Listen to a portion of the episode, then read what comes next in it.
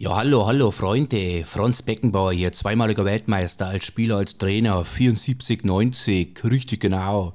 Bevor es losgeht, äh, mal ganz kurz was äh, in eigener Geschichte. Dieser Podcast gefällt mir sehr gut, ja, aus Liebe zum Spiel, ist für jeden was dabei, äh, so richtig, richtig gut gemacht. Wenn ihr dieses Projekt unterstützen wollt, dann geht's ihr doch einfach auf die Internetseite www.ausliebezumspiel-podcast.de und über GoFundMe könnt ihr dieses Projekt dann irgendwo auch unterstützen. Ja, äh, ich denke, äh, der Moderator würde sich auch freuen, äh, wenn ihr dann auch mal einen Daumen nach oben da lasst bei Instagram oder Facebook. Gerne auch eine Rezession da lassen. Da würde sich das Projekt sicherlich darüber freuen. Ja gut, der Helikopter kommt. Ich muss jetzt weiter und wünsche euch auf jeden Fall viel Spaß mit der neuen Folge. ja, richtig.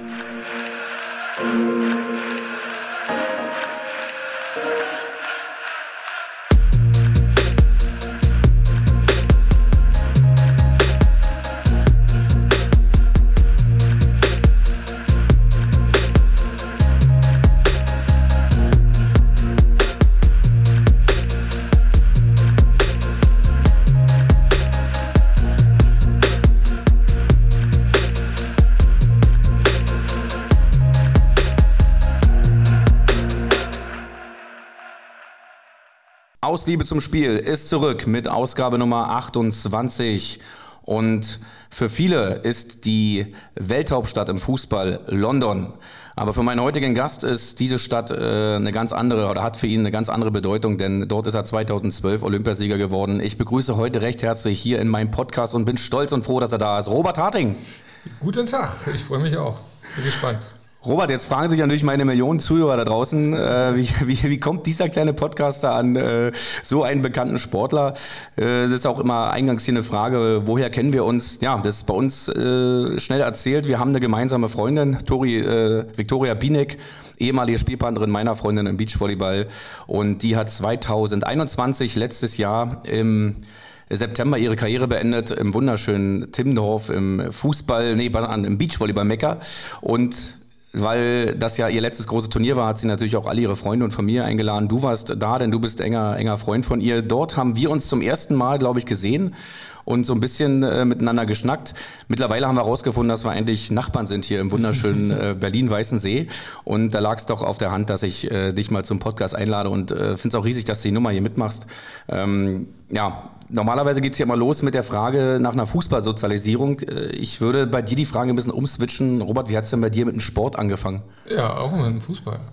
Das ist ja das Lustige, das weißt du vielleicht gar nicht. Aber es ist, äh, ich habe ganz normal in der dritten Klasse, vierten Klasse, wo es so losging, ja, die, die, ersten waren beim Fußball. Fußball war auch ein riesengroßes Thema dann plötzlich. Ne? Also, ja, keine Ahnung, war ich dritte Klasse glaube irgendwie 92 oder sowas, kann das sein? Ja, irgendwie so. Und dann eine Einheit und so. Und dann gab es auch die ganzen Fußballclubs auf den Coca-Cola-Dosen und so ein Kram gesammelt. Das war irgendwie so die erste ja, eigenständige Handlung, die man machen konnte, ohne dass man den Eltern so ein bisschen auf den Sack geht. Ähm, ja, habe ich natürlich mich auch beim Fußball angemeldet, bin da hingegangen und war auch relativ erfolgreich. Und standen die alle in einer Reihe. Montag war immer Tag der Neuankömmlinge. Und da hat er gleich gesehen, der Trainer, hey, du, der Lange da, so, hm, Kopf gehoben, ne? ich wurde angesprochen, hier, zeig mal unten. Ja, das, das, das meinte natürlich meine Fußballschuhe. Ähm, hatte ich logischerweise, glücklicherweise irgendwie auch die richtigen an, also irgendwie mit Stollen so, ne? wo ich sage, okay, kannst du hinten gehen auf den Platz. Ähm, ja, gleich bei der ersten Mannschaft äh, gleich mittrainiert. Das ist so wichtig. Trainer dann auch so, du denkst ja, du, du kannst ja gar nichts, bist da neu. Also wir haben natürlich schon ganz oft gekickt hinterm Haus und so, also ganz gar keine Frage. Und ähm, ich bin auch immer guter Beobachter schon damals gewesen, äh, war auch eigentlich guter Spieler, was sich dann im Fußballtraining dann letzten Endes auch gezeigt hatte. Ähm, was man heute eigentlich gar nicht mehr so denkt, weil heute bin ich zwei Meter groß und sehr fleischig. Bewegungsradius ist nicht so groß heute mehr.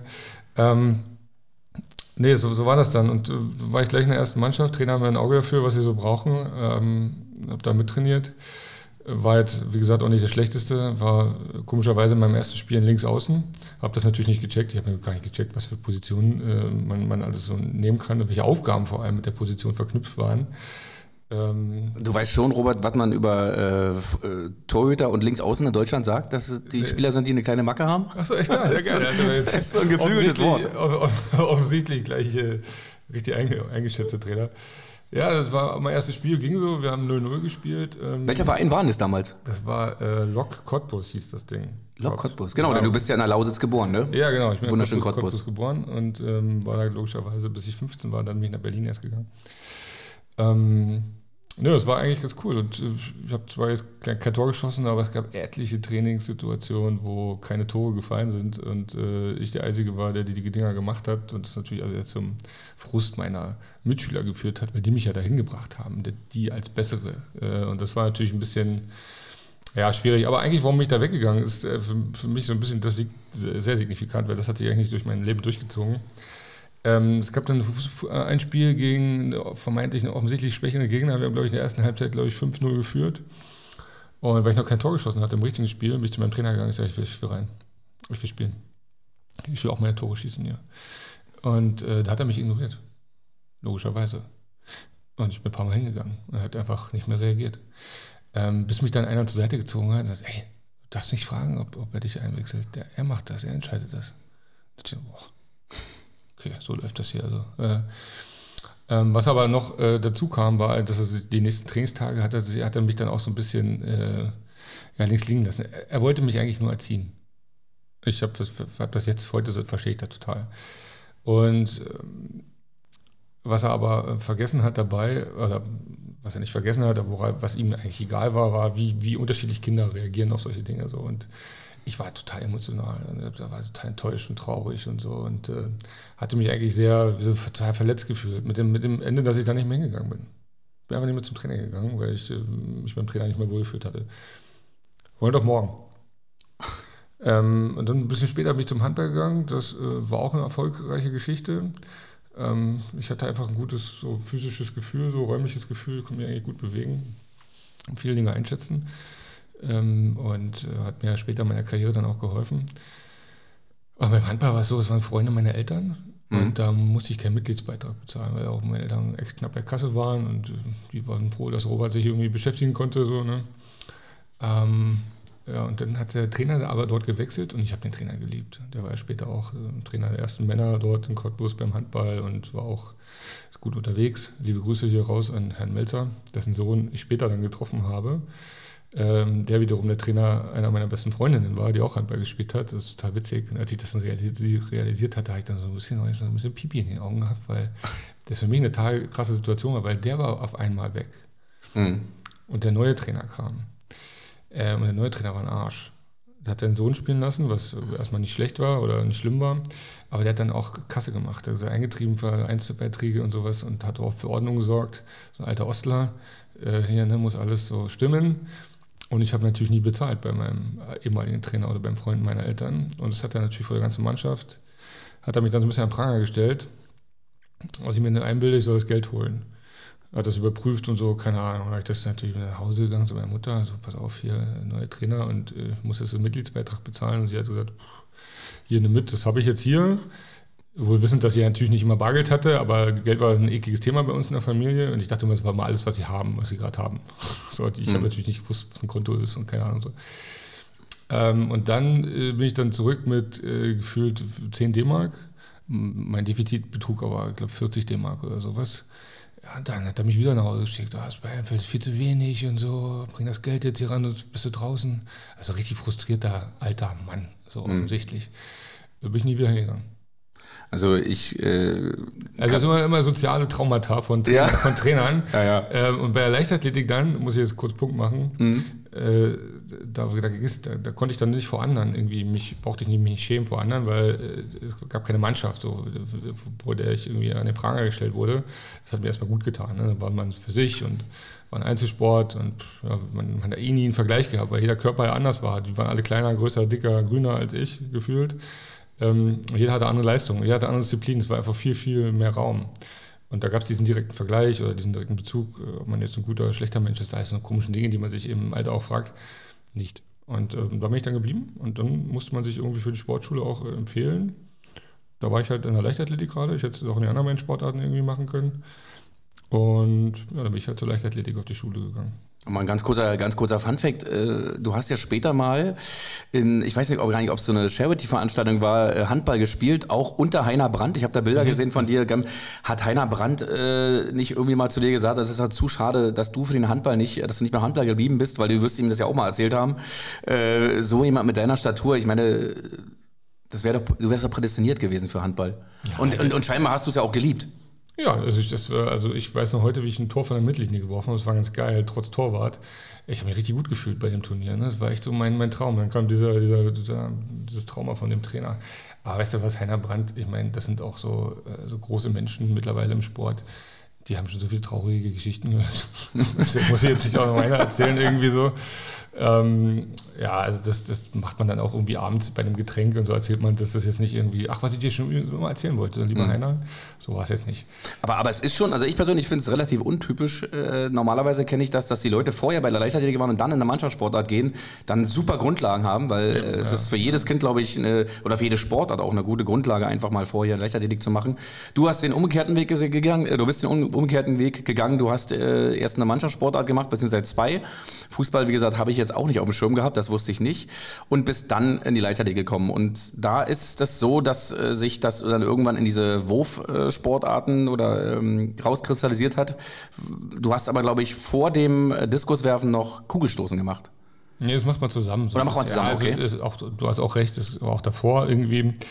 Leichtathletik macht man immer erstmal alles und ähm, dann gibt es ja den Mehrkampf, den Zehnkampf für die Männer und ähm, ja, das, ähm, das fügt sich dann schon, was dir am, am meisten liegt. Und äh, das ist ein ganz normales ökonomisches Entscheidungsprinzip. Ähm, man macht dann das, was einem am meisten Spaß macht, weil man da irgendwie automatisch den höchsten Erfolg hat auch. Ne?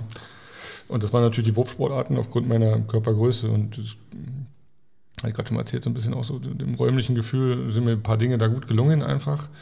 Und ja, das bleibt dann irgendwann übrig, eine Disziplin. Manche machen auch zwei, wo wir mal zum 100 und 200 Meter Lauf ist nicht, nicht großartig unterschiedlich, äh, nur die Schrittlänge, aber es ist beides Sprint. So, und es gibt halt eine technische Disziplin, äh, vielleicht im Sprung, Weitsprung und Dreisprung vielleicht mal so ein bisschen. Mhm. Aber es sind auch sehr seltene Umstände, dass man eigentlich zwei Sachen macht, weil es einfach auch gar keine Chance bietet, äh, bei den Spezialisten da mitzuhalten aufgrund der höheren Trainingszeiten, Trainingsstunden pro Disziplin bei einer technischen. Das holst du nicht mehr auf, wenn du dann noch was anderes machst wenn man, wenn man sich deine Vita anguckt, dann, dann liest sich, äh, lesen sich deine Erfolge so, wenn ich sage, zehnmal deutscher Meister, zweimal Europameister, dreimal Weltmeister und wie gesagt 2012 in der Fußballhauptstadt London äh, Olympiasieger geworden. Äh, das liest sich wie eine Vita vom FC Bayern, finde ich. Äh, wie kann dann so, ein, so jemand mit so einer Vita äh, am Ende sagen, äh, ja, ich bin aber nicht Bayern-Fan, sondern ich bin Fan von? Aktuell oder? Aktuell. Aktuell Union Berlin, logischerweise, ja. Was das ist doch gar nicht schwer, sowas ist doch eindeutig. Ja, Identität ist wichtig, äh, wie man sich äh, fühlt bei dem, was man ja letzten Endes irgendwie ausübt. Das geht ja in der Arbeitswelt genauso wie in der privaten. Das, wer ist denn gerne an einem Ort, wo er sich nicht wohlfühlt? Ja, das ist, ich habe mich im, im Olympiastadion, Hertha gegen Union, das war für mich immer ein innerer Kampf, äh, welche Mannschaft ich eigentlich meine Sympathie schenken sollte. Und zwar 2010, ich habe auf der Mittellinie gesessen oder da haben wir einen Kaffee getrunken in meiner schönen dicken Decke im VIP-Raum, war Gast von, von einem Sponsor von mir. Und ähm, ja, die Union, äh, weiß 2010, weiß ich gar nicht. Doch muss ja irgendwie relativ früh. Nee, es war später, glaube ich. Ist ja, war, war es ein Stadtderby? Es war ein Stadt, das ging ja gar nicht anders. Es war irgendwann später. Wann haben muss, 14? So, muss um die 2014 gewesen sein, genau, glaube ich. Ne? waren ja in der Liga, genau. Aber es war, war das, ein, war das nicht ein Zweitligaduell? Das war ein Zweit, der Hertha war Ja, genau. genau. genau. Ähm, weiß, ich, weiß ich gar nicht mehr. Die, die, du bist ja der nerdige Fan, ich bin eher der situative Fan. Ähm, auf jeden Fall hat Union 2-1 gewonnen. Es war Regen, äh, Tusche hat das Freistoßtor geschossen. Ah. Äh, und die 14.000 äh, Unioner hatten dieses Stadion einfach im Griff. Aber die ganze Zeit. Und die hatten nichts an. Den war warm. Verstehst du? Ich sitze auf meiner Decke und sage, alter Vater, hier geht ja gar nichts. Ich will da in diese Ecke. Da will ich hin. Mhm. Ähm, und da kommt natürlich, äh, führt eins zum anderen. Ich habe 2010 habe ich dann quasi angefangen, so ein kleines, eine Remise auszubauen. Alle Bauunternehmen, die hier mitgemacht haben, alle Union-Fans, das war alles irgendwie so, ja, das ist irgendwie so eine, so eine Menschkultur, die irgendwie auch nah war. Das hat so eins zum anderen geführt. Ja, bis ich dann irgendwann da natürlich öfters hingegangen bin, der Mitglied war letzten Endes und äh, fleißig meinen Mitgliedsbeitrag bezahle. So ist das alles. Also es ist äh, wirklich gar nicht so schwer. Wenn man auch erstmal da ist und sich wohlfühlt, dann weiß man, dass man dahin gehört. Ich, ich finde es auch passend, weil jemand wie du, äh, ja, standst ja jahrelang auch im öffentlichen Rampenlicht sozusagen und du warst immer als einer bekannt, der sich nicht verbiegen lässt. Da ist natürlich, äh, bist du bei den Eisernen natürlich super aufgehoben. Es passt natürlich wie die Faust aufs Auge. Was macht denn für dich, äh, ja, was macht denn für dich Union Berlin aus? Ja, Nähe, Nähe und so ein bisschen diese grundehrliche Menschlichkeit. Das ist schwer zu sagen, ne? aber äh, das, das, geht jeder ohne Maske hin, gefühlt. Mhm. Es ist so ein demaskiertes, äh, normales, menschliches ähm, Aussetzen einer Extremsituation. Weil man, wenn man verliert, ist man traurig. Und das ist halt auch so dieses, ja, dieses, die, dieses Nähegefühl, was ich versuche zu beschreiben. Ja. Und ich finde natürlich auch die Story cool, dass sie einfach einen Kern in ihrer Meinung haben. Und ähm, das hat mir sehr imponiert, weil das sehr, sehr schwer ist, schwierig ist, dass man das behält unter den ja, doch kommerziellen oder ja, einfach gesellschaftlichen Bedingungen. Ähm, und das ist einfach das, wo ich mich sehr nah gefühlt hatte. Ja, einfach, dass die auch ein bisschen anders waren. Das war einfach so diese, diese stille Verbundenheit. Das ist das, was, äh, was es heute für mich ausmacht. Und das steht auch unter Druck, ganz klar. Je länger Union in der ersten Liga spielt, desto schwieriger wird es natürlich, äh, sich nonkonform so ein bisschen zu verhalten. Ne? Also Du hast doch schon, wie gesagt, andere Zeiten erlebt dort, also zweite Liga. Du hast quasi diesen ja. ganzen, diese ganze äh, Aufstiegseuphorie äh, ja auch so wahrgenommen. Ich habe immer gesagt, es war so bei Union so ein bisschen ein Aufstieg äh, in Raten, weil die Jahre davor waren sie immer schon oben dran. Du hast irgendwie so gespürt, äh, als, als äh, stiller Fußballbeobachter, äh, ich glaube, es dauert nicht mehr lange, dann kann Union wirklich erste Liga weil man dachte dann so vielleicht, wenn sie ein Jahr mal in der zweiten Liga oben dran waren, äh, dass man dann danach so gesagt, okay, das war jetzt mal ein Glücksjahr für die, die hat mal alles gepasst. Nächstes Jahr werden die wieder unten um Abstieg spielen. Und nein, da waren sie noch besser und noch besser und dann mündet es dann einfach in so einen Aufstieg. Und was macht denn auch so die alte Försterei für dich aus? Das ist ja auch so ein... So ein ja, ist interessant, dass du das eine sagst. Mhm. Man dachte Aufstieg in Raten und so.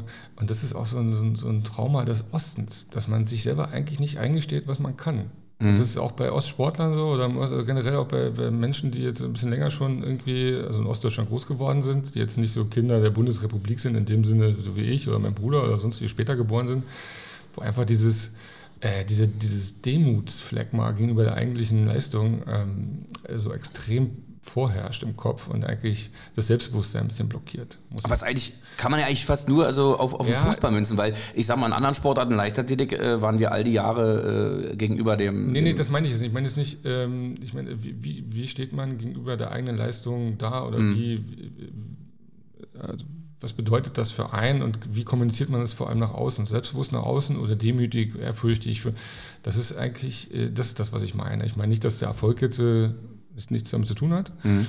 Ähm, aber wie man sich da gegenüber dem verhält. Und weil du Aufstieg in Raten gesagt hast, dass man, ja, dieses Relegationsspiel gegen Stuttgart, ähm, da war schon die Stimmung gut. Aber so, dass man so dachte, wie erste Liga, das kann doch nicht sein. So. Und da gab es wieder, ja klar, wir schaffen das, so die total euphorischen. Aber das, du hast richtig den, den Fans, den Älteren, die mich ja großziehen da, ja, mehr mhm. oder weniger, oder großgezogen haben. Oder ich hänge ja da nicht mit meinen Gleichen rum, sondern mit, die sind 20 Jahre älter als ich. So. Das sind meine Papis alle. Ne? Ähm, wo die sagt, das war für die total, das war für die ein Paradigmenwechsel, das konnten sie sich nicht vorstellen. Für mhm. die war Union immer irgendwie so zwei-, drittklassig, Hertha der große Wirtschaftsboss in der Stadt, immer der Underdog. Das, hat, das haben die nicht verarbeitet bekommen. Ne? Und auch jetzt so, und das ganze Europa, also wie die alle ausflippen. Also das ist wohl, die flippen so, so aber so total so geschockt aus. Weißt du, wenn du plötzlich zu Hause sitzt und so erstmal dich hinsetzen musst, weil du eine irre Nachricht gelesen hast, oder so leer in den Raum gucken. So sind die manchmal. Ja?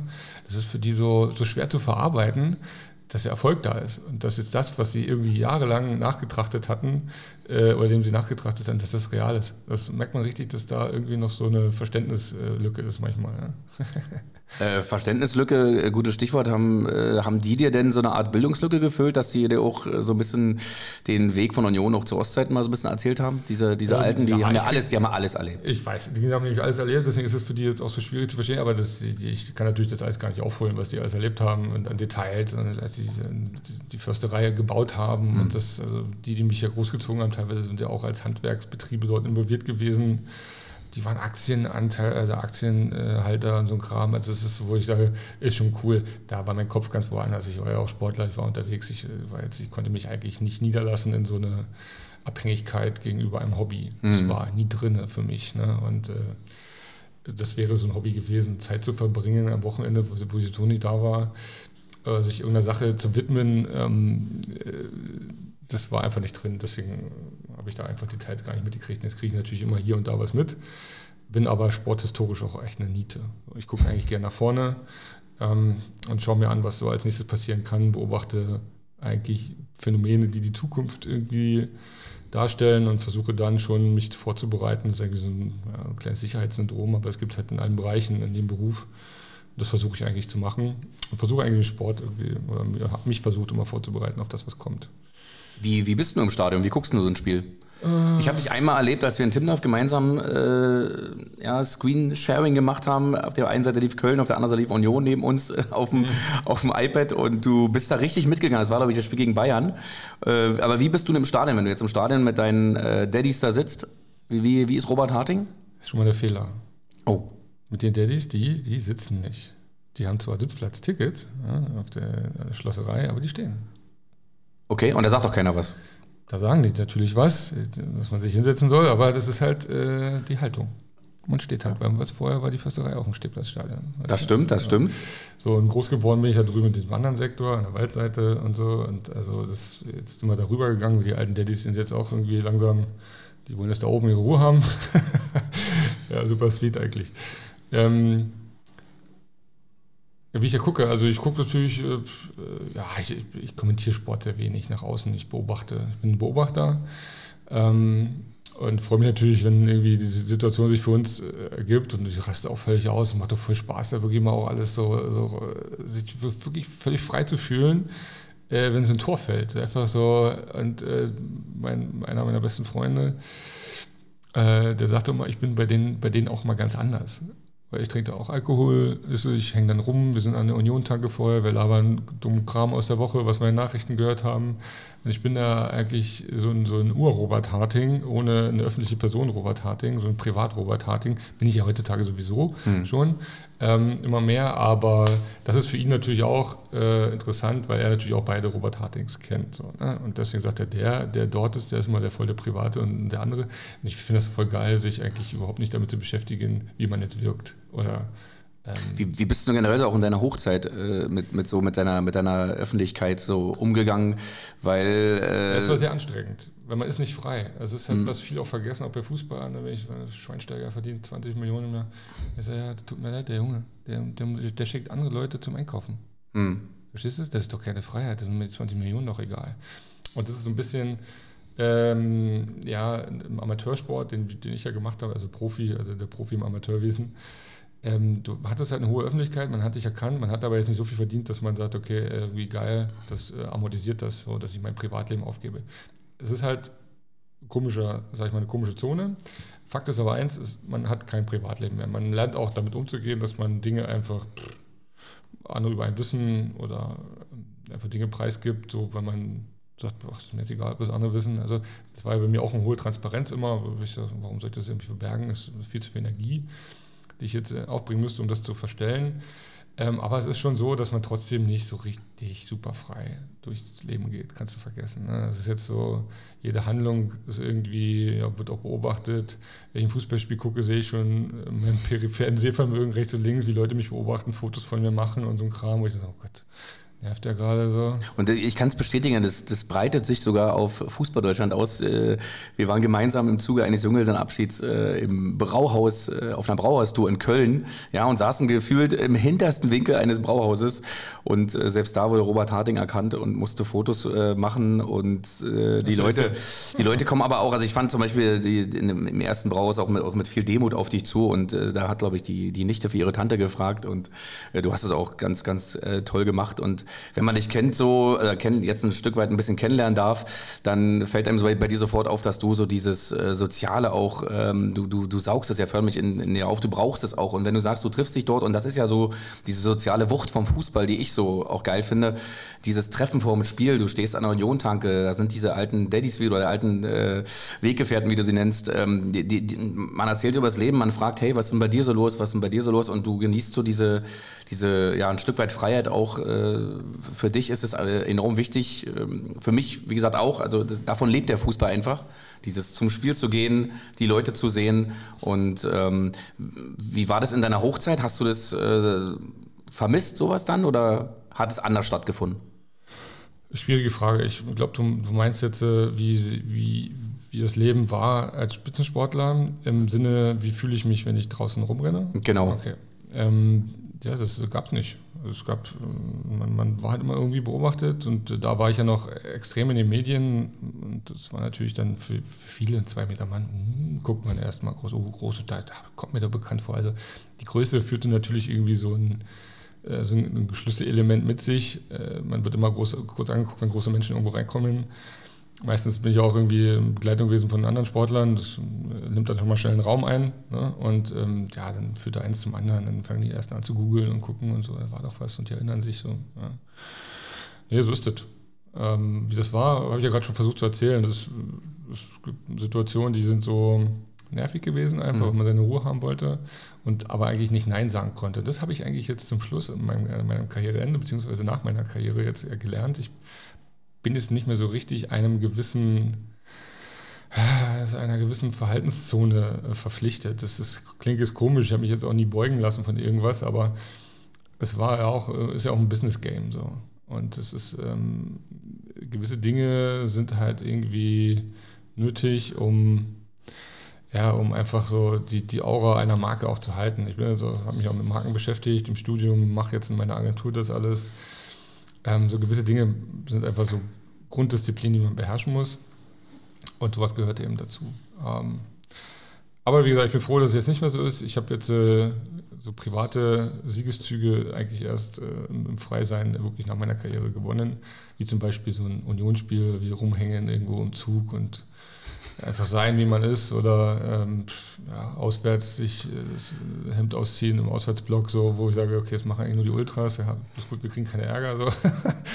Alles so eine Dinge, wo ich sage, pff, ja. Auch mal zwei Stunden nachts in Hamm stehen und der Zug, geht nicht, der Zug fährt nicht weiter, weil äh, irgendwelche Union-Ultras ihre Maske nicht aufziehen. Ja, All das, äh, das würde Robert Harting noch aus der, äh, aus der Ruhe bringen, sowas.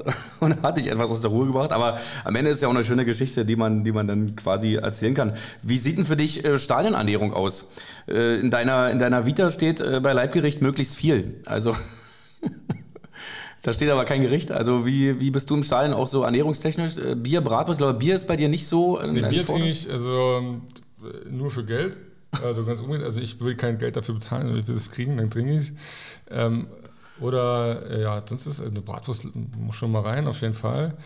Ähm, aber es ist mal schwierig, ich lasse das Brötchen mal liegen, weil ich jetzt auch keine Gluten esse und so. Das ist ein komischer Akt dann irgendwie immer.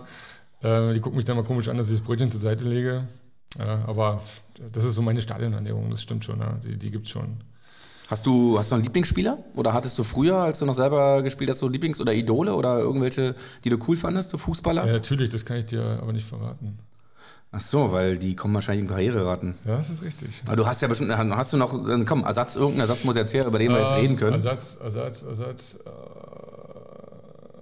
Äh, wie ist denn der hier, der ganz, der war, ähm, warte kurz, das war ja früher. Da, wer war denn da der wichtige Spieler von allen? Oder anders gefragt, was, was war so das erste Turnier, was du verfolgt hast im Fußball? Die erste WM oder EM? Ja, die WM 94 war so ein bisschen. 94 das, USA. Hm. Ja, genau, das war so das, das erste. Ähm, und dann regelmäßig die anderen, logischerweise. Ach komm, keine Ahnung, ich habe jetzt. Äh, gibt kein Phänomen. Ich glaube, den ersten, den ich so richtig mega geil fand, äh, später dann aber auch, wo ich dann selber schon Sportler war, war so Oliver Kahn. Den fand mhm. ich geil, weil einfach so. er war so, so typische. Menschen, unmenschliche Dinge dann auch einfach gemacht hat, sportlich, wie einfach auch von seinen Handlungen und so, so abartige ja, der Stefan Effenberg, das waren schon die, die man jetzt auch heute noch kennt, so, ne? die so ein bisschen so Enfants terribles, oder wie die Mehrzahl davon auch mal heiß waren. Ja, die fand ich cool. Ja. Also auf jeden Fall Spieler mit Haltung. Ja, auch so, die so ein bisschen abseits, die edgy waren. Also jetzt sagt man das ja bei Sportlern oder bei Menschen, die so ein bisschen eben nicht so Mainstream schwimmen, die sind edgy, also bilden halt eine Zone, die, die man äh, gerne irgendwie auch haben würde, sich aber nicht traut oder whatever. Also ist schon richtig. Okay. Warum, warum ist es eigentlich äh, nie bei dir Energie Cottbus geworden? Keine Ahnung. Ähm, letzten Endes sind ja wahrscheinlich die kleinen Vereine, wo ich angefangen habe, irgendwie so Zubringervereine gewesen für. Ja, nie, nie.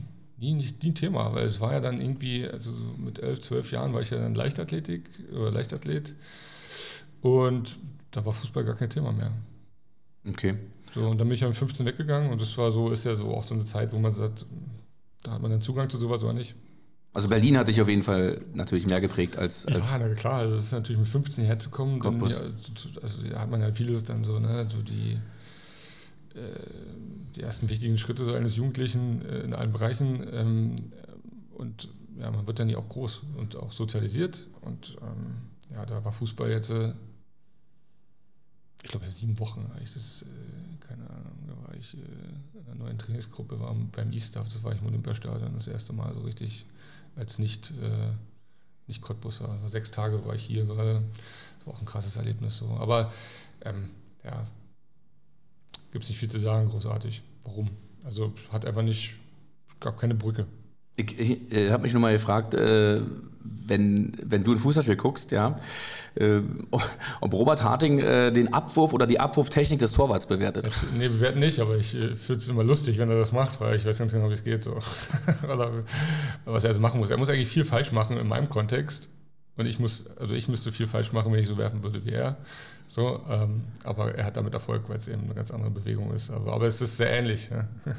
aber ich glaube, wenn, wenn, mit deiner Kraft vielleicht, äh, wenn, wenn du den Ball, also ich würde dir verdenken vielleicht, dass du den Ball weiterwerfen könntest als, als vielleicht Manuel Neuer oder irgendein anderer. Ich weiß nicht, ist das blöd gedacht oder könnte das wirklich schon sein? Weil ich habe mal äh, so einen Bericht gelesen, äh, da ging es darum, dass Jürgen Klopp bei FC Liverpool irgendwann sich einen Einwurftrainer geholt hat, weil er irgendwann erkannt hat, dass der Einwurf ein elementares Mittel im Angriffsspiel sein kann.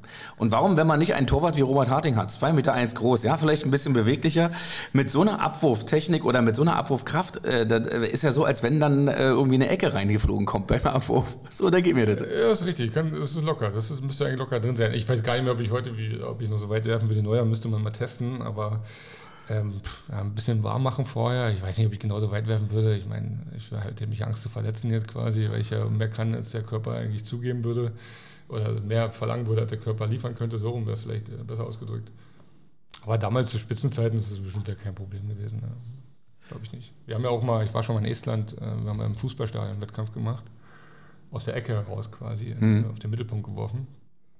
Und Abschluss war natürlich Torwart, äh, Elfmeter, aber eben mit der Hand gegen, äh, gegen die Torwerte dort, die da, da waren. Und dann durfte man mit der Hand reinwerfen, logischerweise. Das hat auch geklappt. Aber das ist gar nicht so schwer, so auf einem kurzen Weg, äh, gar nicht so leicht, auf einem kurzen Weg so viel Beschleunigung in den Ball zu kriegen. Ja, ich will jetzt gar nicht so weit technisch. Aber, aber ich, glaube, ich, ich, glaube, jeder Zeugwart in der Bundesliga ist froh, dass Robert Harting nicht äh, zum Fußball gegangen ist, weil ja, wenn man sich dann nach jedem äh, Tor oder jedem Sieg des Trikots zerreißt, dann ist ja auch irgendwie. Das wird, glaube ich, ein bisschen teuer. Aber dazu habe ich auch mal eine schöne äh, Inter im Interview gelesen, dass äh, du ja irgendwann das mal hast sein lassen. Und äh, der Grund war deine Oma.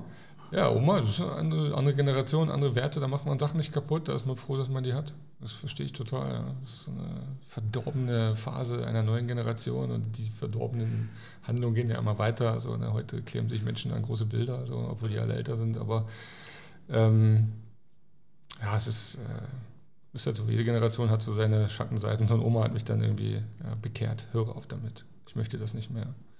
Aber es war ja so ein bisschen auch äh, dein Signature-Move. So. Ja, es war, ist richtig. Ähm, es ist, ja, ich hätte wahrscheinlich auch nicht so richtig innehalten können, wenn ich nochmal bei einer WM gut gewesen wäre. Wäre es auch mir, dann hätte ich durchgemusst, dann wäre Oma böse gewesen, hätte ich wahrscheinlich einen Klos weniger gekriegt. Ja. Aber ähm, ja.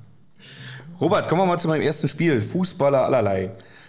Das wunderschöne, ich sage immer gepimpte Marmeladenglas steht vor dir. Du darfst jetzt äh, nacheinander sechsmal reingreifen, aufhalten, den Begriff laut vorlesen und dann kurz, äh, ja, was dir ad hoc dazu einfällt, uns hier darlegen.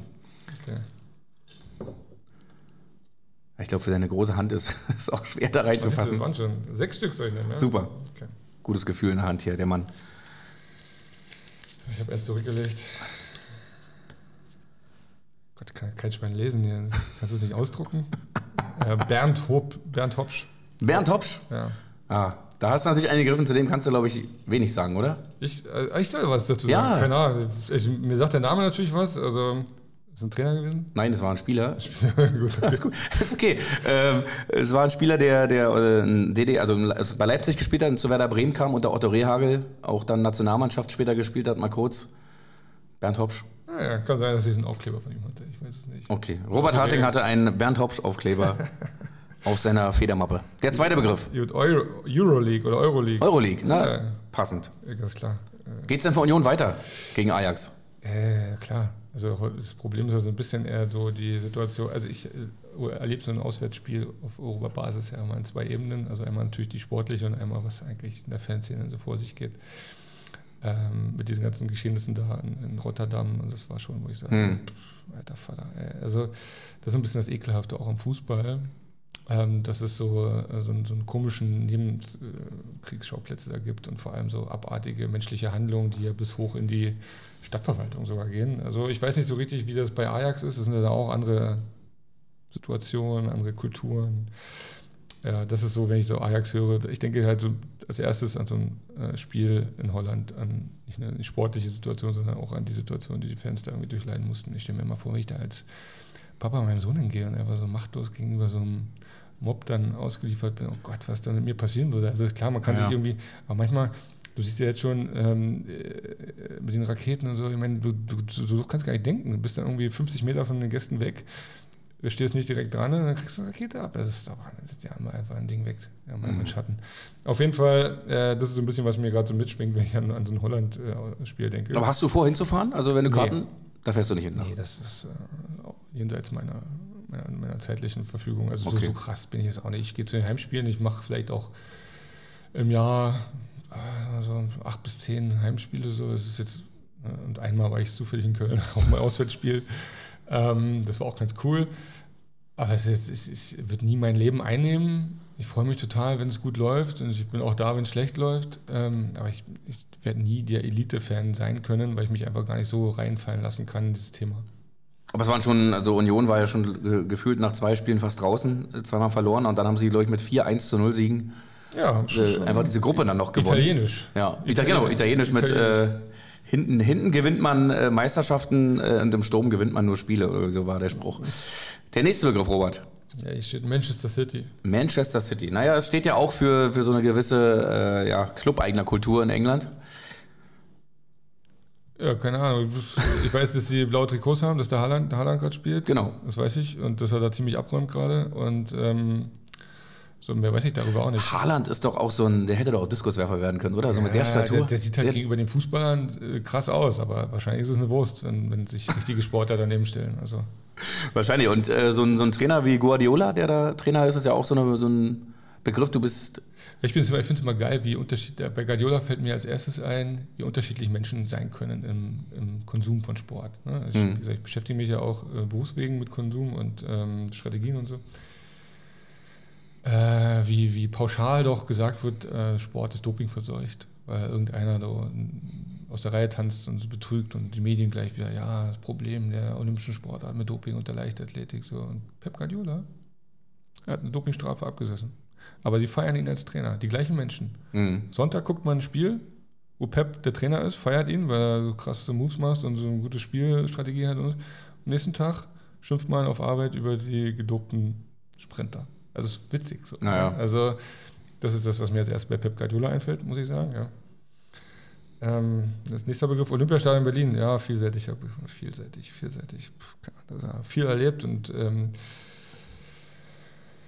äh, ich kann gar nicht aufzählen, jetzt so richtig differenzieren. Aber irgendwo, also was ich ja witzig finde, äh, Olympiastein so, einerseits sagst du, dort ist diese, diese Zuneigung zur Union entstanden. Ja? Also so viel passiert da für, für mich. Und andererseits war dein letzter Wurf ja auch in diesem Stadion, mhm. was wahrscheinlich für dich mega emotional war. Ich finde so, also dass beide Ereignisse, dieses Neue, vielleicht so ein bisschen Union jetzt mal so ein bisschen, ne, und, und dass das beides in einem Stadion stattgefunden hat. Das finde ich auch ganz Ja, das allererste Mal bin ich ja mit Jugend trainiert für Olympia im Olympiastadion gewesen. Da war ich noch in der Sportschule in Cottbus. Ähm, das ist also ein Bundesvergleich von, von, ja, von Sportschulen. Ähm, und da war ich erstmal in diesem Stadion. Da war, da, äh, war das Dach gerade neu, kann das sein? Ich weiß es gar nicht so. Aber auf jeden Fall so dunkel, riesengroß. Äh, war der Wahnsinn. Mhm. Nee, da war kein Dach. Kann nee, das Dach ist, glaube ich, relativ äh, spät gekommen. Äh, und ich sage, boah Gott, was ist denn hier los? Äh, das ist ja der Wahnsinn. So tief. Das war ja so pff, krass. Das war eine Dimension, die ich noch nie gesehen hatte. Ähm, ja, aber voll witzig. Dann, äh, als ich nach Berlin gekommen bin, war ich gleich das erste Mal da. Als ich mich für Union entschieden habe, war ich da. Als ich äh, Weltmeister, meinen ersten Weltmeistertitel war ich da. Es war einfach so witzig. Ja. Ich, ich weiß nicht, ob das Zufall ist, aber es gibt so, dankenswerterweise gibt es ja so vielfältige Veranstaltungen dort, ähm, dass man mehrere Erlebnisformen hat an demselben Ort. Wärst du, bist du auch der Meinung, dass vielleicht für Hertha BSC es trotzdem besser wäre, wenn die sich ein eigenes reines Fußballstadion bauen? Weil man ja immer sagt, so bei Hertha ist die, geht die Stimmung durch die Tatarmbahn ein bisschen verloren. Ja, weiß ich nicht. Also es gibt ja auch ähm, Spiele, wo das Stadion ausverkauft ist, wo Hertha jetzt nicht spielt. WM-Finale, weiß ich was, oder EM-Finale, im deutschen DFB-Pokal. Die Stimmung ist auch immer gut. Das ist völliger Quatsch. Ja. Also, okay. haben, wir, haben wir die These endlich mal widerlegt hier. Also es liegt nicht am Stadion, es liegt dann einfach Natürlich nicht, ja. an der Spielweise von Hertha BSC. Wie viel haben wir noch, Robert? Zwei? Noch zwei, genau. Ja. Lieder.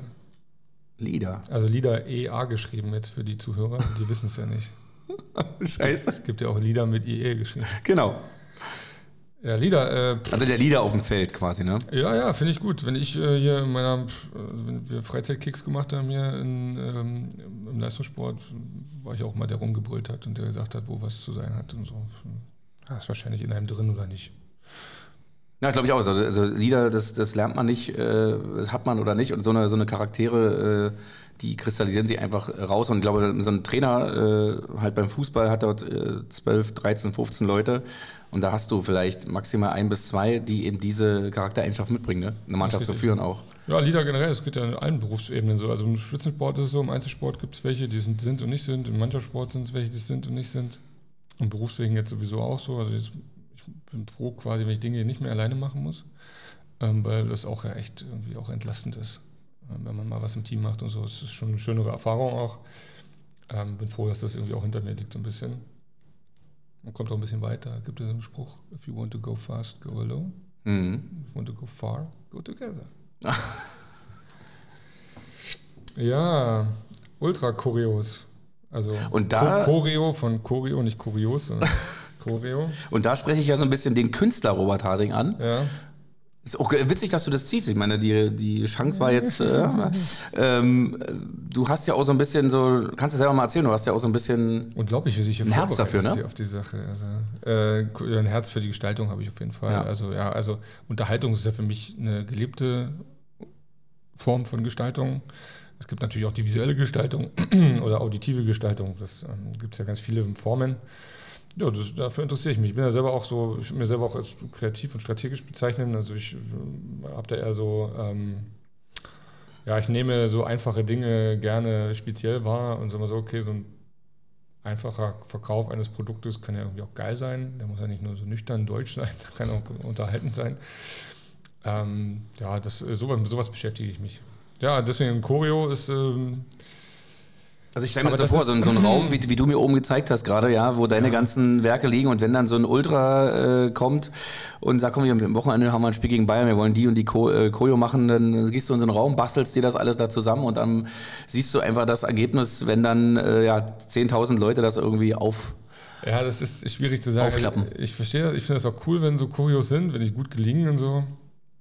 Ähm, aber ich habe leider berufswegen auch einfach immer einen doppelten Blick auf viele Dinge. So. Und ähm, was den Fußball, was du meinst, ja, so mit dem, ja, man trifft sich vorher, trinkt und schnackt und so, das äh, kann man ja abstrakt darstellen, das ist einfach die Community. Und das ist halt eine sehr starke soziale Bindung zu einem Ort, zu einem Stamm, eine Zugehörigkeit, das ist ein Gesetz der Tribalisierung.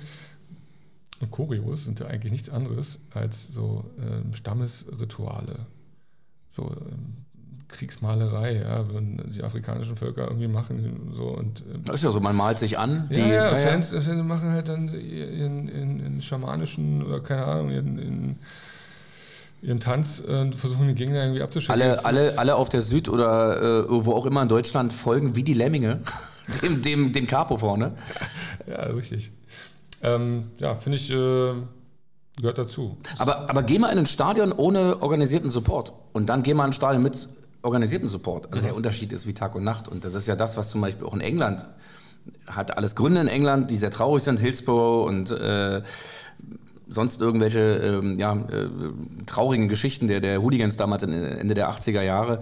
Ähm, aber dort ist natürlich diese reine Fankultur komplett fast ausgestorben. Ja? Und diese Ultrabewegung, das kommt ja ursprünglich auch aus Echt, Italien. Warum, ja, ist, ja. das- warum ist das ausgestorben? Ist ausgestorben, weil es gab ja diese Riesenkatastrophe 89 bei einem FA Cup Halbfinale äh, zwischen Liverpool und Everton war es, glaube ich. Dass ähm, jahrelang wurde, da wurden dafür auch die Hooligans verantwortlich gemacht, aber am Ende hat sich äh, Jahre später herausgestellt, dass die Polizei äh, dort Riesenfehler gemacht hat. Und zwar äh, sind die äh, Fans in, in Massen ins Stadion. Das Spiel ging schon los und alle wollten ganz schnell rein und dann hatte sich irgendwie ein Stau gebildet und die Leute wollten über einen Zaun aus Spielfeld, weil die sind erdrückt worden. Die sind äh, dort. Aber es ist ja klassische so Panikmomente. Panik, ganz also, viele genau, genau, aber, aber, die Polizei hat es einfach schlecht koordiniert, weil du, mhm. die Leute sind vorne nicht mehr über den Zaun gekommen. Äh, das wäre die Rettung gewesen, wenn sie hätten hochklettern können und wären über den Zaun. Die Polizisten haben das verhindert und da sind 96 Menschen ums Leben gekommen, 89 beim aber Spiel. Was hat das jetzt mit den Choreos zu tun? Das hat mit den Choreos äh, nichts zu tun, aber es, es geht darum, dass, dass die äh, danach in England nur noch ähm, All-Seater-Stadien gebaut haben. Das heißt, die Leute haben nur noch gesessen. Mhm. Es gab keinen, keinen äh, äh, stehenden Support mehr quasi in den, in den englischen Stadien, diese sogenannten All-Seaters. Und das hat die ganze Kultur weggenommen. Dann hat man natürlich auch Stadienverbote ausgesprochen. So hat sich die ganze Fankultur, also wenn du zum Beispiel Gutes Beispiel ist mal Manchester United. Wenn du zum Spiel von Manchester United gehst der, äh, heutzutage, hast du eigentlich, würde ich denken, gefühlt so 70, 80 Prozent der Leute, die da sitzen, sind Touristen, Fußballtouristen. Du zahlst ja auch immense Preise in der Premier League. Und die wahren Fans von Manchester United sitzen in den Pubs und gucken sich die Spiele an. Mhm. Es gibt sogar einen Verein, der heißt ähm, Manchester äh, United FC oder, oder United of Manchester, die haben sich nochmal neu gegründet. In der siebten Liga haben die angefangen, weil sie eben auch diese Übernahme der Glazers hat auch eine ganz andere Geschichte noch mit den Club-Eigentümern zu tun. Aber äh, es ist einfach alles aus den Stadien rausgegangen in England und das kannst du auch sehen. Du kannst es im, im Fernsehen sehen. Und in Deutschland haben wir eben sowas noch, diese, dieses hohe Gut der Fußballkultur und diese, diese ganzen Ultrabewegungen. Ich sage immer die Stimme des Volkes. Die Stimme des Volkes, die da einfach spricht und die sich eben so Ausdruck verleiht. Ähm, Stimme des, das ist ja sehr aufgeladen alles. Jetzt Stimme des Volkes. Robert, also, also ich habe auch schon mal, ich habe auch schon mal ein Heimspiel einfach in der Kneipe geguckt in Köpenick bei Lange Kerls. Äh, weil der, der, der Kneiper ist auch ein zwei Meter Mann. Äh, sind ganz cool. Habe da mein riesengroßes Eisbein gegessen oder zwei, ich weiß gar nicht. ähm, ich war glücklich. Also ich fand es nicht viel schlechter als in der Försterei, muss ich sagen. Also es, es ist keine Reduzierung mhm. quasi oder äh, kein Rückschritt, äh, das Ding im Pub zu gucken finde ich. Was ich meine, deswegen sage ich. Äh, naja, wenn du, wenn du den, den, Unterschied hast im Stadion, also ich finde, ich war am Wochenende jetzt erst im Stadion, also Live-Fußball ist nochmal eine ganz andere Nummer, für mich zumindest. Also ich nehme es ich anders wahr. Ja, aber ich bin da nicht so drin, also ich bin sehr distanziert emotional bei Sport. Ich sehe, wie gesagt, sehe das immer doppelte Brille aus der taktischen, strategisch, weil es ja irgendwie auch mein Business ist so. Ähm, ist ja auch so, ich bin auch so ein distanzierter Sportler in der Leichtathletik gewesen. Meine, meine Frau, die ist eine total emotionale Sportlerin, ähm, die trifft ganz andere Entscheidungen im Training mhm. als, als ich aufgrund der emotionalen Nähe zu, zu dem eigentlichen aktiven Thema, was man gerade vor sich hat. Ja, wie gesagt, also also, wie gesagt, du bist ja auch so absoluter Fußballprofi. Ich äh, bin jetzt äh, wirklich hier, also ich habe Fußball echt, wenig, echt wenig zu tun. Alles, was ich hier erzählt habe, ist ungefähr. Nein. Äh, mehr habe ich auch nicht zu erzählen. Nein, ich, ich finde, es muss beide Seiten geben, so wie du sagst. So, der, einer, der sich das Du hast ja auch einen, du hast einen anderen Blick, sagen wir mal so, du hast einen anderen Blickwinkel auf die Sportart und, und äh, als ich und ich finde, das ist völlig, völlig legitim und ich finde es mega interessant einfach. Also sich gegenseitig dann auszutauschen. Ich glaube, du mhm. holst dir so ein bisschen was äh, von mir oder von anderen Leuten auf der, auf der Emo-Schiene und, und dafür gibst du den Leuten aber so mal so, einen, so einen Blick, so ein bisschen strategisch, wie du sagst, oder ähm, da kommen wir jetzt ja eigentlich auch hin, äh, weil du ja auch äh, beruflich, weil sich ja natürlich auch viele Leute fragen, was macht denn der Robert Harting heute, ja, wenn er keinen Diskus mehr durchs Olympiastadion oder sonst irgendwo schleudert. Und da hat deine Agentur äh, viel mit Haltung zu tun. Aber vielleicht kannst du ja selber mal erzählen, worum es da so geht. Ja, das ist richtig. Es hat natürlich mit Haltung zu tun. Also es gibt mehrere Disziplinen, die so eine Agentur eben machen kann. Wir haben wirklich 2014 uns gegründet, hatten irgendwie so ein Konglomerat aus, aus mehreren Teildisziplinen oder sag ich mal mehreren Klienten oder Mandaten, die wir hatten. Also mein Partner war Anwalt und hatte 15 Fußballspieler irgendwie unter, unter Betreuung. Ich ähm, war eher so der, der quasi sich mit Strategien der Kommunikation und mit Kreation irgendwie beschäftigt hat und sagt, okay, wir müssen Dinge einfach besser machen zwischen Sport und Wirtschaft. Ähm, es ist einfach langweilig, wie, wie Sponsoren einfach abgefertigt werden mit ein bisschen Sichtbarkeit auf der Bande oder auf dem Trikot und es ist alles furchtbar. Und die gehen nach zwei, drei Jahren, weil sie sich nach was Neuen umsehen und das ist einfach ein schlechtes äh, Dienstleistungsversprechen, ne, was man da hat als Sportler. Ja, das, äh, deswegen haben wir eine Agentur gegründet. Wir haben auch quasi anfangs zwei kleine Transfers gemacht im Fußball, weil ich das auch total spannend fand damals.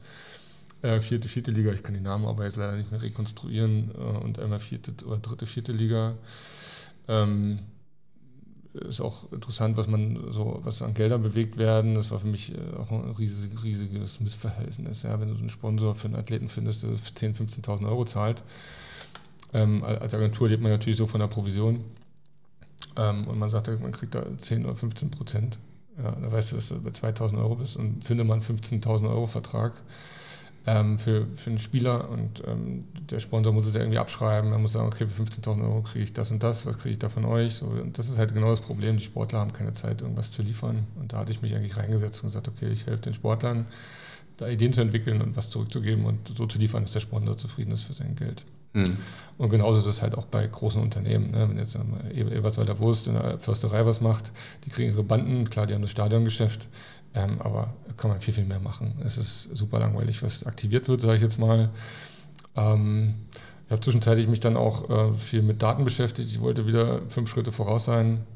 Wir haben quasi aus dem Big Data Partner äh, mit Raskas Analytics und dann war total interessant, dass wir eigentlich äh, wussten, ob die Fans eher Schweinefleisch oder Rindfleisch mögen. Und die Frage ist natürlich als Wurstanbieter in dem Stadion, welche Wurst verkaufst du? Mhm. So, und alles sowas. Ne? Also da geht es mir um die Kommunikation ähm, zwischen dem, der Marke und dem Sport. Ähm, und äh, die, die Marke ist meistens ein Wirtschaftspartner und der Sport ist meistens eine Institution, ein Verein, eine Mannschaft oder ein Sportler. Und da habe ich mich dazwischen gesetzt. Und ähm, ja, das habe ich ab 1.1.20 dann übernommen als Geschäftsführer. Das ist das, was ich gleich danach gemacht hatte. Ich hatte erstmal das erste Jahr nach meiner Karriere noch fertig studiert, meinen Master gemacht an der UDK hier in Berlin.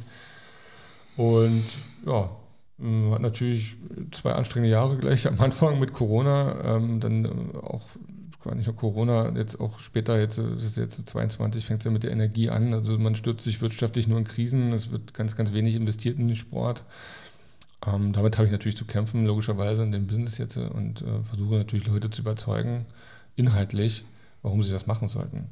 Ähm, aber wie es so ist, also ein Produkt, was man irgendwie erst erklären muss, äh, ist schon wir, auf der Hälfte verloren. Ja, so ein Bande, erst im Bande bist du sichtbar, die, die Mannschaft spielt in der ersten Bundesliga, mhm. deine Reichweite, Sichtbarkeit der Marke ist so und so. Es zieht offensichtlich noch mehr, obwohl eigentlich der Trend in der Marketing, in der Kommunikation, Engagement und Involvement ist. Also ähm, der Konsument kauft Marken, die eine Haltung haben oder die sich mit Themen beschäftigen und die nicht nur passiv sichtbar sind. Das ist eigentlich der Trend. Also da geht es ja auch mehr so um so ein bisschen Personal Branding. Ja, das ist noch was anderes. Ja, das ist ein bisschen was anderes. Ähm, bei, bei Einzelsportlern ist es eben auch so, ähm, dass äh, wenn dann die Unternehmen verstehen, dass die Haltung eigentlich das Entscheidende ist, was sie ihren Konsumenten anbieten können, weil das Sicherheit gibt, müssen sie natürlich auch, können sich auch Multiplikatoren suchen. Und die wiederum finden sich eben auch nur, wenn die eine, eine ähnliche Haltung haben. Mhm. Und Sportler sind per se ja sechs Stunden mit ihrem Training beschäftigt und die denken, ihre Leistung ist, ihre Kommunika ist ihr Kommunikationswert. Und das ist aber nicht so. Dein, deine Leistung ist ja nicht der Podcast hier, sondern du bist ein einfach ein netter Mensch. Mit dir redet man gerne, man fühlt sich wohl bei dir. Das ist deine, deine dein Produkt. Und nicht, dass du super gut Podcast und super gut irgendwie Fußball-Fetisch äh, hast. Ja. Also sowas interessiert mich persönlich weniger, sondern das andere. Und so ist es auch bei Sportlern. Äh, die Leistung ist toll, ist sicherlich, die machen irgendwas Besonderes, aber wie nahbar und wie, wie, wie viel Rückhalt hat der, was gab es für Werte, äh, wie oft pusht er diese Werte, verändert er was mit den Werten? Das sind eigentlich Dinge, die entscheidend sind für, sag ich mal, das Verkaufen eines Sportlers. Und von zehn Sportlern wissen das ungefähr 0,8. Mhm. Und äh, von den 0,8 üben es 0,5 aus. Und ähm, die Sportler, die ich berate, da ist es eben auch so. Ich habe vier Sportler unter, unter Vertrag in der Agentur und noch logischerweise auch noch eine große Firma, die ich auch berate im Sport. Äh, ja, das ist halt schwierig. Man, man ähm, ist ein kreatives Geschäft, die, die Burnrate ist sehr hoch. Man entwickelt Dinge und versucht halt, ähm, jetzt wie zum Beispiel Katar, irgendwie Dinge zu entwickeln, die äh, für die Marke gut sind, für den Sportler, äh, weil das gesellschaftlich relevant ist. Und ähm, das sieht der Sportler natürlich nicht. Und der reagiert dann zwar, ja, cool, aber soll ich das machen, wie soll ich das machen? Und dann überlegt man eine Umsetzung und dann scheitert es letztendlich irgendwie am Mut oder an kann, man, kann man die Idee erzählen, die du hattest? Ja, ach, das ist. Ich fand die Idee ja, klasse. Ja, also. ein, ein Beispiel: Wir hatten ja jetzt mit Katar gibt es ja sehr viele gesellschaftliche, anstößige Situationen, ähm, öffentlich-rechtliche und äh, alle berichten darüber, wie, wie kann es sein, dass dort die WM ist, zu dieser Jahreszeit, bei den Temperaturen, mit den Opfern beim Stadionbau. Die Stadien werden sowieso nicht mehr benutzt und Katar ist sowieso korrupt und die FIFA ist korrupt. Ähm, wir kommen gleich zum Metathema, aber äh, was hält es davon jetzt ab, ähm, genau als, als Sportler genau zum Deutschlandspiel eben eine Gegenmaßnahme zu machen, um wirklich sagen wir, Symbolik zu zeigen. In, man kann, also ich habe einen Läufer unter Vertrag, der kann, der soll 90 Minuten laufen. Mit, mit einer Community, mit den Menschen, die sich irgendwie beteiligen wollen, die sich irgendwie ausdrücken wollen, aber nicht wissen, wie sie können. Und laufen ist so eine simple Sache. Jeder kann sich Sportschuhe anziehen und losjoggen. Nicht jeder, aber viele, sehr viele.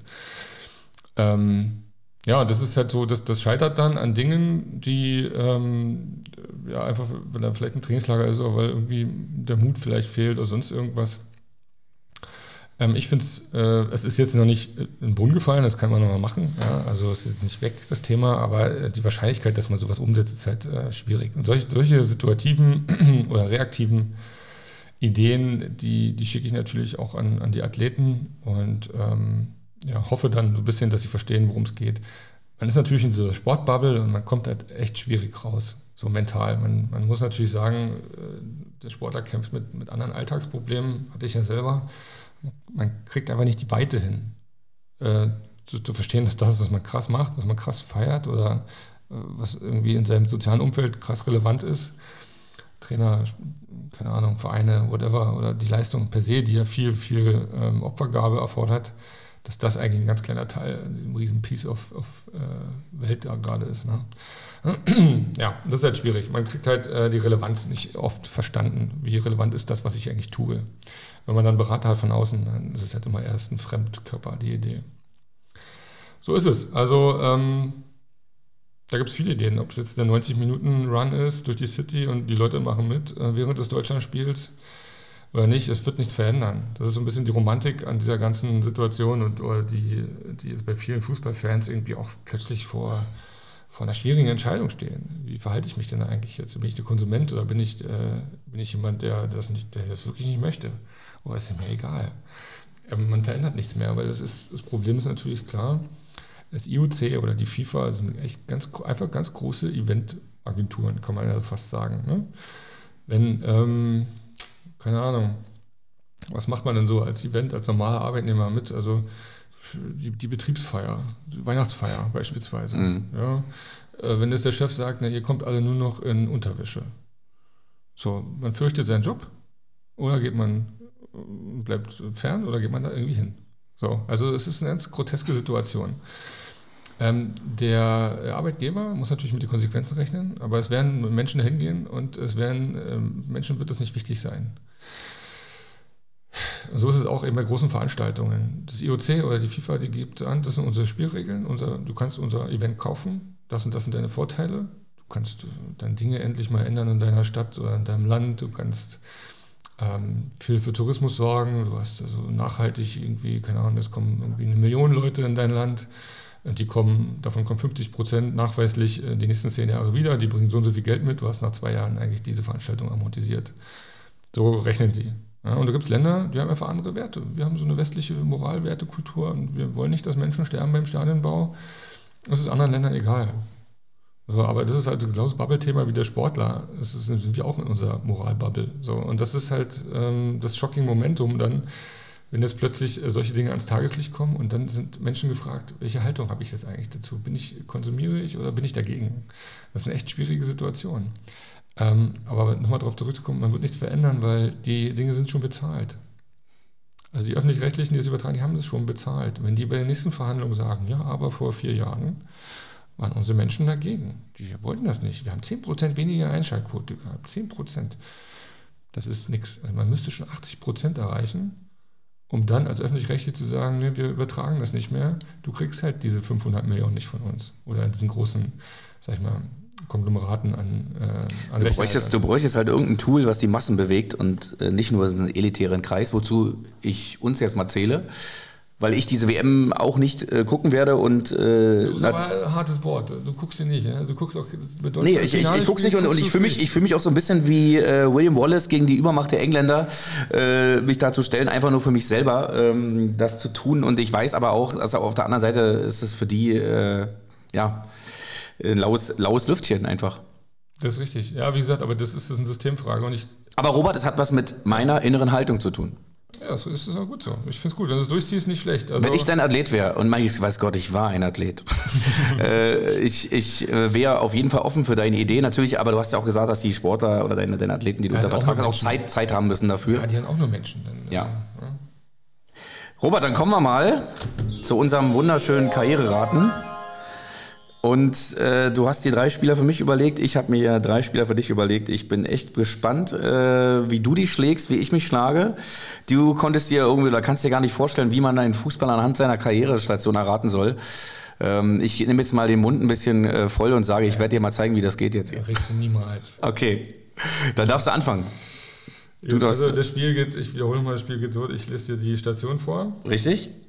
Chronologisch und ich sag dir am Ende, um welchen Fußballer es geht. Und ich darf maximal noch die Frage stellen, ähm, ob er noch aktiv ist oder nicht, oder äh, die Jahreszahlen, die du mir sagen kannst. Also ich werde gleich mal am Anfang die Motivation nehmen. Okay. Pass auf. Also äh, ist noch ein aktiver Spieler Oh, okay. und er hat begonnen, begonnen wissen wir nicht, also die erste Aufzeichnung vereinsmäßig war ähm, in der Jugend von TSV Achim. Okay, es geht aber eigentlich, um, den, um den Herrenbereich. Also sobald die U19 äh, ist, ab da kannst du anfangen. Achso, okay. Okay, äh, die erste U19 sehe ich hier 2013. SC Wehe, also E W-E-Y-H-E. Hm? Ja, mh, dann äh, danach, ein Jahr später bei TSV Havelse in der U19. 2015 offensichtlich nicht mehr U19, sondern schon, ist es ist Männer oder was, auch wie immer noch TSV Havelse. Sagst du irgendwann irgendwas? Nee, mal weiter. Ich, ich, ich, ich hör mir jetzt 2017 äh, Braunschweig 2. 2018 SV Meppen. okay. Ja, 2020, wo ist das nichts Deutsches, glaube ich hier. Union SG, es sieht aus wie eine rumänische, eine belgische Fahne. 2022, zwei Jahre später, 30.01. Äh, Brighton, also B-R-I-G-H-T-O-N geschrieben. Von dort äh, wieder verliehen nach Union SG. Und dann weiter vom 30.06. oder bis 30.06.22 wieder äh, zurück bei Brighton in der Premier League. Welchen Zeugwart hast du da rausgesucht? Das war mir klar, das ist unmöglich, sowas zu wissen. Also, ähm, ja. Okay, warte mal. Soll ich das auflösen jetzt schon? Na, warte mal, warte mal, lass mich mal kurz überlegen. Also ich, äh, es ist ein Deutscher. Ja, es ist ein deutscher Spieler mit deutscher Herr, also deutscher Nationalität. Ähm, Das, das weiß ich gar nicht so richtig. Ich, äh, das kann ich dir gar nicht so sagen. Es hört sich nicht so an erstmal, ähm, aufgrund der Schreibweise des Namens. Ähm, aber der Name klingt schon sehr äh, normal einfach. Also, TSV Havelse und also der einzige Deutsche, der mir bei Brighton einfällt, äh, aber der ist es nicht, weil der nämlich vorher noch bei Ingolstadt war und etc. ist Pascal Groß.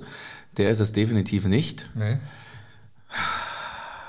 Dass du natürlich so äh, Ja, ich muss gleich äh, das Ding ziehen. Es ist, äh, du gibst auf. Ich, äh, ein, ein krieg, zwei kriegst du noch hin. gib, gib mir noch einen Tipp, einen Tipp, wo der mir helfen könnte. Ein Tipp, der dir helfen könnte. Okay. Ähm, Aber er ist, er ist Spieler. ist Stürmer. Stürmer, okay. Stürmer bei Brighton. Mit deutscher Herkunft. Ich muss dir sagen, ich muss passen. Und wenn du mir den Namen sagst, werde ich ihn wahrscheinlich auch nicht kennen. Ja, ich weiß nicht, ob er Deutsch herkommt, aber er hat nur in Deutschland gespielt bisher. Also beziehungsweise die letzte, letzte Oh, da hat er den Mund aber vollgenommen und der erste Spieler sitzt hier gleich. Sag mal, ich weiß es es nicht. ist, es ist Dennis Undaff. Dennis Undaff, alles klar. Und der hat nämlich beim Gegner von Union Berlin gespielt, äh, bei den Belgiern. Das sind nämlich diese Belgier äh, Ja, Union. SG. Das ist genau, das genau. Richtig, richtig, alles klar. Gut, er sagt mir doch was, er sagt mir was. An den hätte ich jetzt gar nicht gedacht. Ähm, die, hätte, hättest du mir vielleicht den Namen von, Uni- von Union, äh, ich sage immer Gaulois, die, so wie die Zigaretten früher hießen, irgendwie so, da glaube ich, hätte ich drauf, äh, wäre ich drauf gekommen, weil äh, ich habe mal eine ZDF-Reportage gesehen äh, über diesen Verein.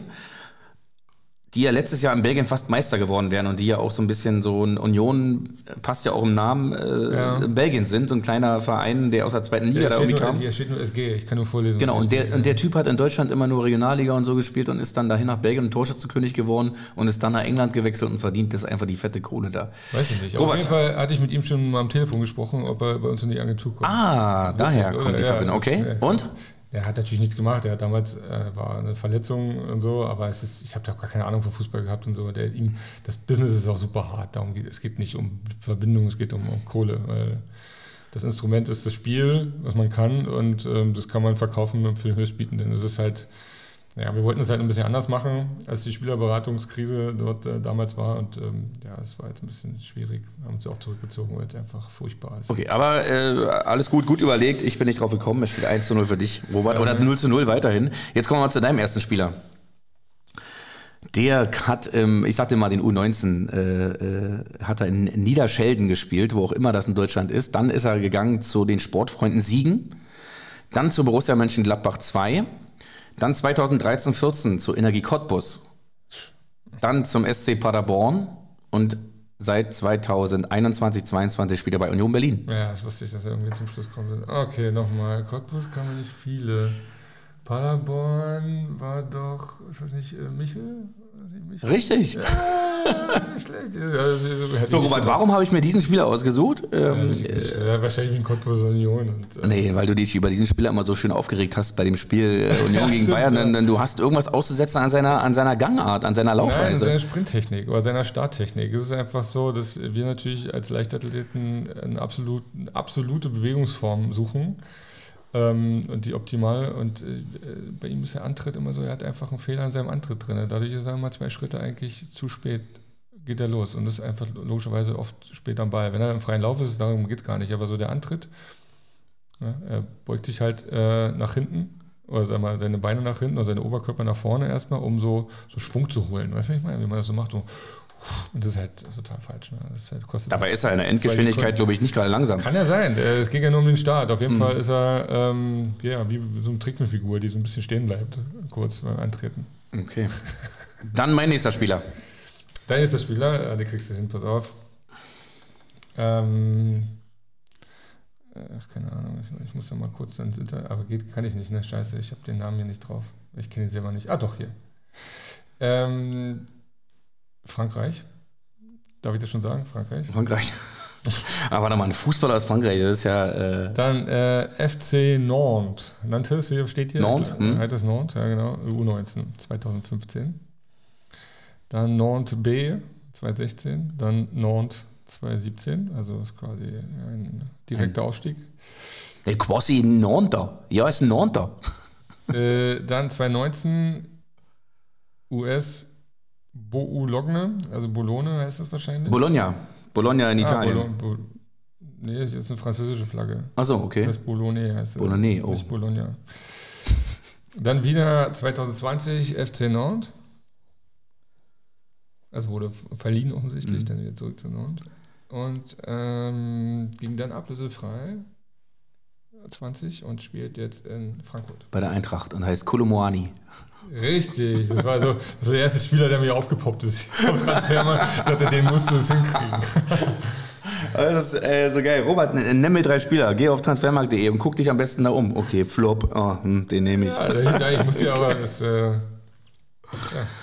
Der nächste Spieler für dich, Robert relativ kurz seine, also der hat wirklich, also in der heutigen Zeit noch einen Spieler zu finden, der auf seiner Habenseite maximal äh, im Herrenbereich hier zwei Vereine hat. Na, drei, sagen wir mal drei. Das ist echt eine, äh, ein Unikat. Fangen wir mal an. Nochmal, was hat der? Drei? Drei Vereine nur.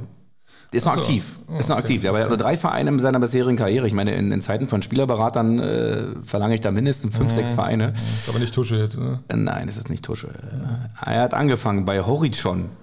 Jetzt wirst du dich fragen, Horizon, was ist das? Und äh, du wirst nicht ja, drauf kommen. Ich sag dir, es ist, äh, es ist in Österreich. Dann ging es zu Rapid Wien 2, dann Rapid Wien und jetzt erster FC Union Berlin. Scheiße. Es gibt ja nicht viele Österreicher. Ähm, es gibt zwei Österreicher quasi, die da spielen. Der eine ist Tremi, der andere ist. Wie, wie, wie ist der eine? Ist, ist, ist Trimmi der eine? Der, nicht, ja doch, Trimmi? Christopher Trimmel. Ja, Trimmi. Ich lasse es zählen. Ich lasse es zählen, Robert. Also, okay. Trimmi. Okay, das ist der, ja? Das ist der. Das ist ja schon, ja genau. Es gibt einen anderen, dem, äh, wer ist denn der andere? Österreich sind ja zwei gewesen. Ja, Haben die zwei Österreicher? Hat, Ich meine, es sind zwei nominiert worden, irgendwie für das Team, Nationalteam. oh, müsste ich jetzt nicht, das ist auch eine, Frage, die jetzt äh, mal aus dem Karrieregarten hier rausfällt, die man jetzt erraten muss, der zweite. Und, aber du meinst, du redest vom Feldspieler. Hm, ja. Ich bin, bin mir selber nicht sicher. Wie gesagt, das ist nicht mein Ding. Das ist ja Okay, das Geile am alles Verein. gut. Man, man, man cheert für den Verein und nicht für die Spieler. Genau. Spieler, die Spieler sind auch nur das Instrument. Der letzte Spieler für mich? Der letzte? Ja, Ja, stimmt. Ja, den ähm, spielt nicht mehr. Oh, Ab der U19 soll ich sagen. Ne? Das ist 84, 85, mein Geburtsjahr, Offenburg U19. Offenburg, okay. 85 äh, beim Kehler FV. Kehler e.V. weiter. Dann 86 Offenburg. Offenburger FV. 88 SFC Nürnberg. Jetzt müsste es aber, jetzt krabbelt es gleich. Dann ging er ähm, zum ersten FC Kaiserslautern. 92, 93. Und dann ähm, 2000 ging er zum VfL Wolfsburg. 2001 hat er aufgehört. Nürnberg, Kaiserslautern, Wolfsburg. Das ist wirklich schwer. Ja, lass mich kurz. Ähm, Tut mir leid, ich wollte dich eigentlich nicht demotivieren. nein, das ist in Ordnung. Du, ich, ich, ich liebe Herausforderungen. Das Spiel gewinnst du sonst? Kaiserslautern. Es ist ein Feldspieler. Das ist ein Feldspieler. Das ist ein Feldspieler, okay. Nürnberg, Kaiserslautern, Wolfsburg 2000.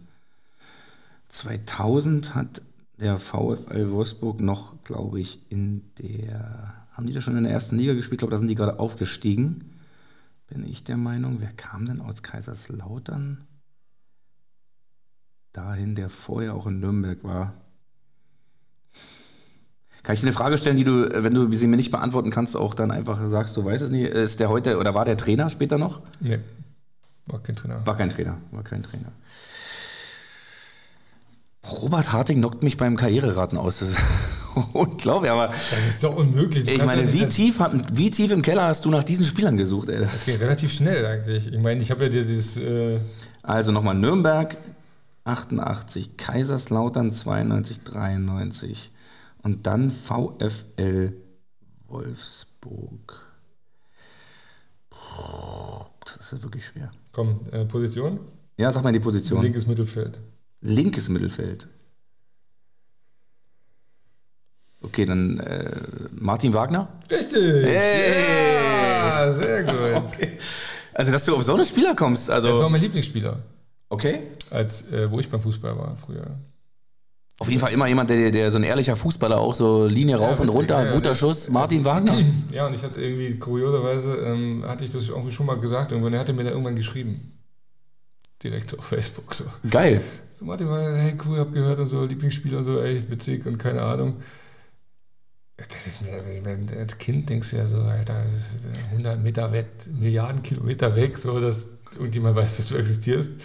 Und dann am Ende ist es irgendwie so Zufall, äh, hört der eine News und, und, und schreibt dir. Also es ist krass, wie, wie sich das irgendwie so zusammenbringt. Ich hatte letztens zum 30. Geburtstag eine Kiste von meiner Mama bekommen. Ne? Also ich liebe sie total dafür. Also auch so natürlich. Aber da waren also meine Jugenddinge drin, auch mein, mein Kaiserslautern-Trikot mit Crunchips drauf. Noch. Okay. 98, Okay. deutscher Meister geworden mit Otto. Rehagel. Ja, ja. Genau, da bin ich nämlich gerade von der Sportschule, äh, von der Grundschule weg. Ich war als Grundschüler ja Kaiserslautern-Fan. Und da war Bayern und Dortmund ja immer die, die krassesten. Und dann war ich weg. Und dann sind die aufgestiegen und deutscher Meister geworden. Und ich konnte das meinen krassen äh, äh, Klassenkameraden nicht mehr ins Gesicht Ich, ich glaube, ich glaube sogar, geärgert, ja. also das ist gerade so in meiner Verklärtheit, als die dann abgestiegen sind, 97, bevor sie dann 98 wiedergekommen sind, äh, oder dann, nee, oder 96 abgestiegen, 97 zweite Liga, dann 98 zurückgekommen, deutscher Meister. Als sie, in dem Jahr, als sie abgestiegen sind, haben sie trotzdem, standen sie im DFB-Pokalfinale. Im Berliner Olympiastadion, Robert, wo wir ja wissen, das ist ja für dich irgendwie so ein heiliger Ort.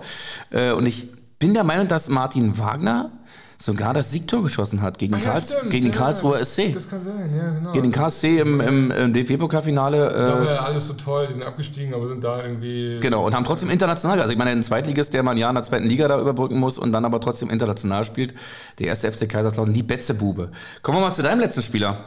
Aber geil, Martin Wagner, ich bin begeistert. Ich bin natürlich auch begeistert, dass ich noch drauf gekommen bin, aber auch, äh, dass du dir den ausgesucht hast. Ja, es gibt ja nicht viele, dann, die übrig bleiben. So, der Spieler ist immer noch aktiv. Aber der hat ein paar Vereine durch. Und äh, zwar auch Vereine, die wir gerade schon genannt haben. Angefangen kommt aus der Jugend vom VfL Wolfsburg.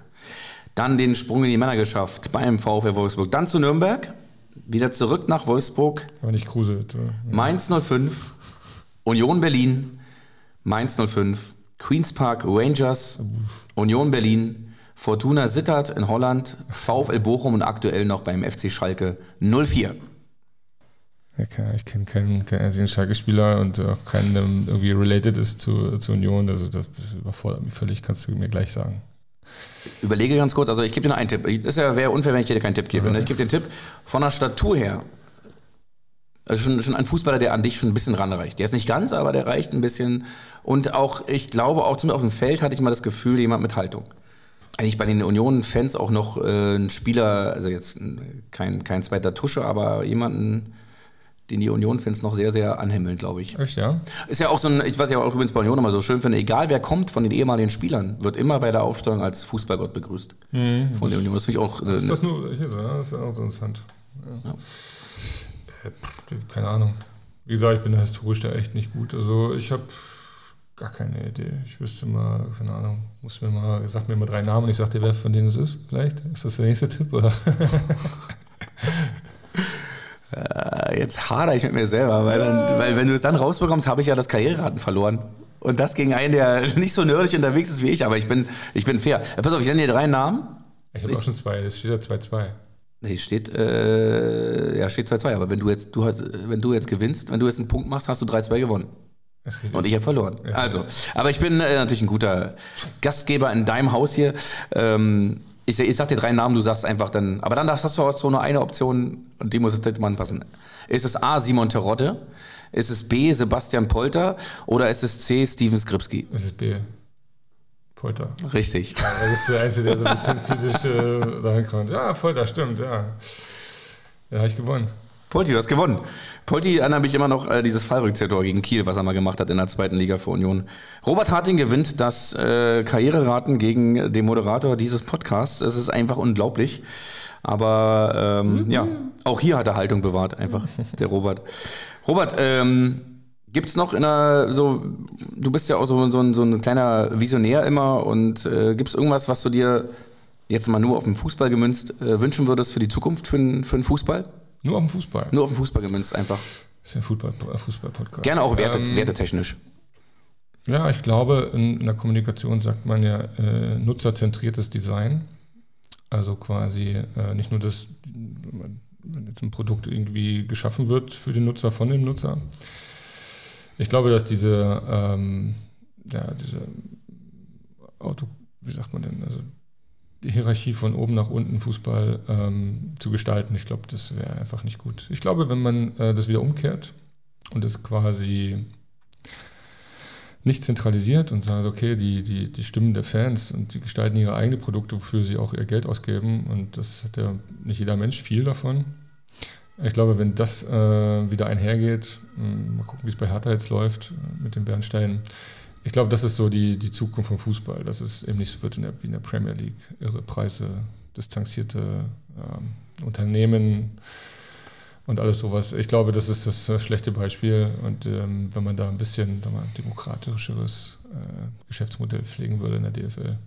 Okay, ich kann dazu nur noch sagen, abschließend, äh, wenn es an der alten Fürsterei irgendwann mal nur noch Rindswürstchen gibt, dann glaube ich, hatte Robert Harting ein gutes Konzept für Eberswalder Würstchen. Robert, ich danke dir, äh, bleib sauber und äh, ja, dir noch äh, einen wunderschönen Tag heute. Danke, danke, hat Spaß gemacht. Ciao.